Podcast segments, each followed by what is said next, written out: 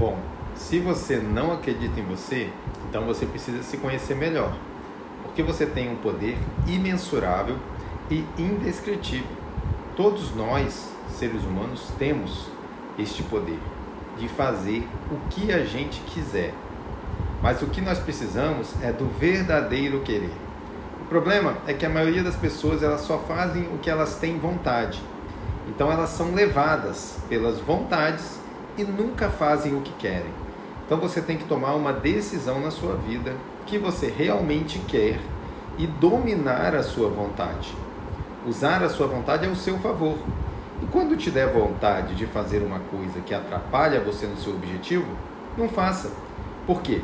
Porque não é isso que você quer.